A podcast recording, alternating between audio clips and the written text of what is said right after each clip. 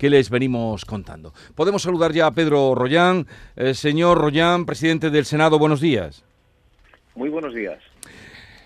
Hoy, eh, Comisión General de las Comunidades Autónomas del Senado para debatir sobre la ley de amnistía. Va a comenzar a las 11 de la mañana. Está usted ahora con nosotros. ¿Cuál es el sentido de esta comisión?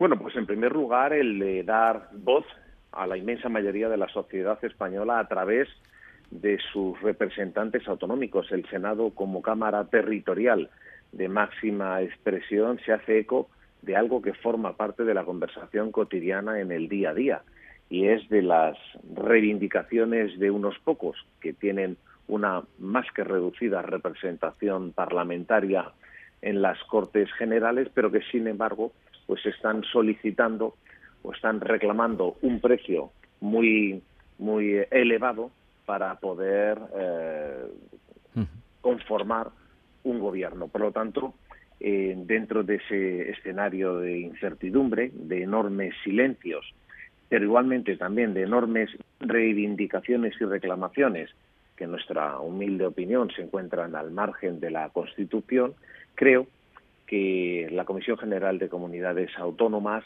es el órgano apropiado y más importante en lo que a la representación territorial se refiere en un Estado como el Estado español, que es un Estado de comunidades autónomas, autonomías, a que eh, cada uno de los líderes autonómicos, cada uno de los presidentes autonómicos tengan la oportunidad, en igualdad de condiciones, de pronunciarse y de valorar si consideran que España, al igual que los últimos 45 años, gracias a la ejemplaridad de la Constitución y de todos los que la han estado respetando, eh, merece ser pues ese, esa España de iguales o pretenden que sea una cosa distinta. Pero ese objetivo que usted nos ha explicado, eh, noble, ha quedado un tanto devaluado con las ausencias hoy del Gobierno, de los presidentes autonómicos socialistas, que no va en ninguno, del presidente vasco, del Lendakari, y el desplante del presidente catalán, que ya lo ha anunciado, intervendrá el primero y se marchará después. ¿No le parece?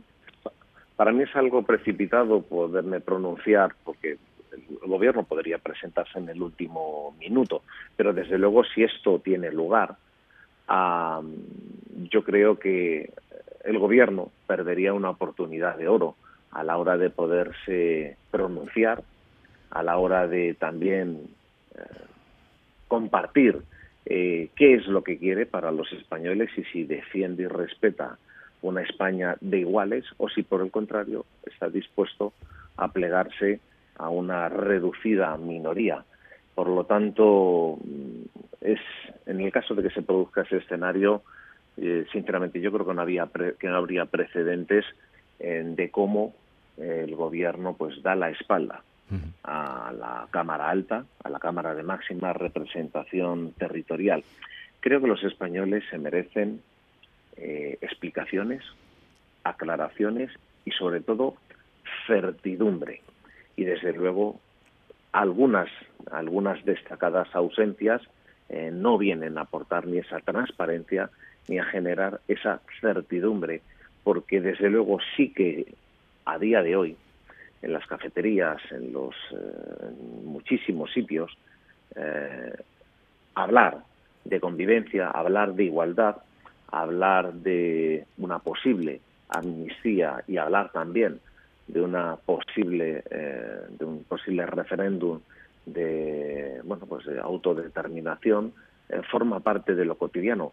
Son muchas las preguntas faltan algunas respuestas y algunos silencios son extraordinariamente clamorosos. Los que estaban manteniendo esos silencios hasta hace unos días hoy tendrían una oportunidad al igual que también una responsabilidad moral de poder participar y todo parece indicar que eso no va a tener lugar, lamentablemente. Eh, pero lo que usted sí sabe, y sabemos todos, es lo que ha dicho Per Aragonés, el presidente de la Generalitat, que intervendrá el primero porque van en orden de la comunidad mm, histórica, mm, digamos la primera o la más antigua, mm, y que luego se irá. ¿Para qué viene Per Aragonés al Senado? Bueno, yo creo sinceramente que es muy enriquecedor el que los presidentes autonómicos que todos tienen una agenda muy complicada, pero que eh, puedan escuchar y puedan, eh, bueno, pues eh, conocer las diferentes opiniones y, visiones. En los últimos días, por parte de algunos, se ha hecho referencia a que esto podía ser una encerrona. No, no. Aquí lo que se da es la, la oportunidad a todos y cada uno de los presidentes autonómicos a que vengan a pronunciarse y a defender los intereses de los suyos, de murcianos, de gallegos, de madrileños, de vascos, de catalanes, de extremeños, de todos, absolutamente de todos por igual. Porque evidentemente cada presidente autonómico tiene la responsabilidad de serlo, porque así, de manera democrática y, voluntaria, lo han decidido sus gentes.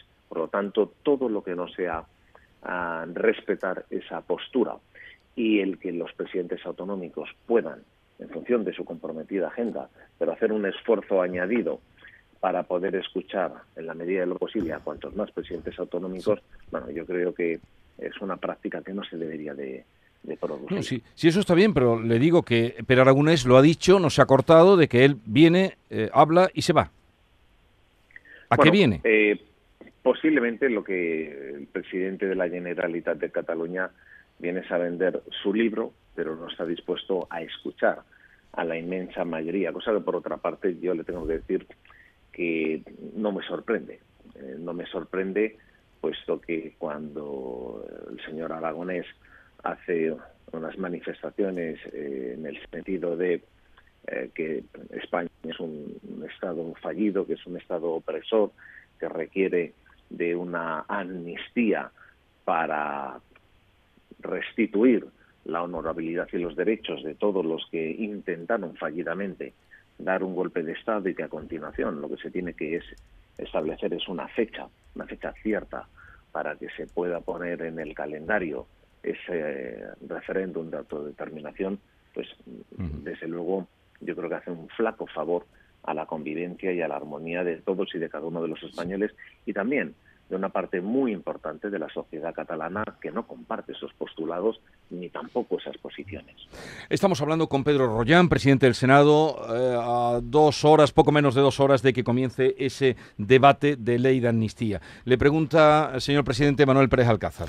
Eh, presidente, buenos días. Eh, estamos, echando, este, estamos echando en falta la posibilidad de que algún miembro del Gobierno pueda intervenir en el debate de la comisión de esta mañana. Lo cierto es que desde que ha, han echado a andar la legislatura no hay sesiones de control ni en el Congreso ni en el Senado. Eh, estamos huérfanos de conocer respuestas del Ejecutivo. No sé si desde la mesa del Senado hay posibilidad de, tomar alguna medida para eh, facilitar esa respuesta del Gobierno en las sesiones de control habituales, ya que se está alargando eh, la investidura de un nuevo Ejecutivo, de un nuevo presidente. En el Senado, a diferencia de en el Congreso, ya se ha constituido media docena de comisiones, ya se han celebrado dos plenos, se han debatido mociones, la mesa ha calificado tramitaciones legislativas que se abordarán en el pleno, que previsiblemente tendrá lugar el próximo día 7 de noviembre, y también en ese pleno ya habrá control mediante la comparecencia de dos ministros, en concreto del ministro de Exteriores y de la ministra de Transportes. Eh, por lo tanto, en esa figura de la comparecencia, que es en sí mismo también un control al gobierno, el Senado ya ha empezado a dar los primeros pasos eh, y yo creo que corresponde al Congreso, eh, bueno, pues retomar la, la actividad, habida cuenta que si el Senado ya ha sido capaz de ponerlo en marcha, pues no encuentro razón objetiva para que en el Congreso no se haga exactamente lo mismo. Ayer conocíamos la noticia de que el PSC, el Partido de los Socialistas de Cataluña, registraba eh, como eh, grupo propio, pretendía, pretende registrarse como grupo propio en el Senado. Recordamos que en legislaturas anteriores eh, se reprochó a Podemos que formase distintos grupos con las distintas confluencias que formaban el partido, ya que les daría posibilidad tener como mínimo más intervenciones en la Cámara. ¿Podemos asistir a situaciones similares en el Senado a partir de ahora, que haya en una misma comparecencia dos eh, portavoces del entorno socialista? En el, reglamento del Senado permite la inscripción de senadores a sus respectivos eh, territorios y comunidades autónomas. Habida cuenta que hay que tener eh, muy presente que en el Senado, a diferencia del Congreso, Hay senadores que son electos y senadores que lo son por la designación autonómica de sus parlamentos respectivos, de sus parlamentos autonómicos. Por lo tanto, eso es una práctica habitual en el Senado, el que haya eh, grupos de senadores pertenecientes a un mismo territorio, a una misma región. Lo que es absolutamente inusual es que estos, que aunque podrían, eh, generen la apertura de un nuevo turno. Veremos de manera regular la convocatoria de los presidentes autonómicos como lo vamos a ver hoy para hablar de la amnistía sobre otros asuntos y que el Senado efectivamente sea esa Cámara de Representación Territorial.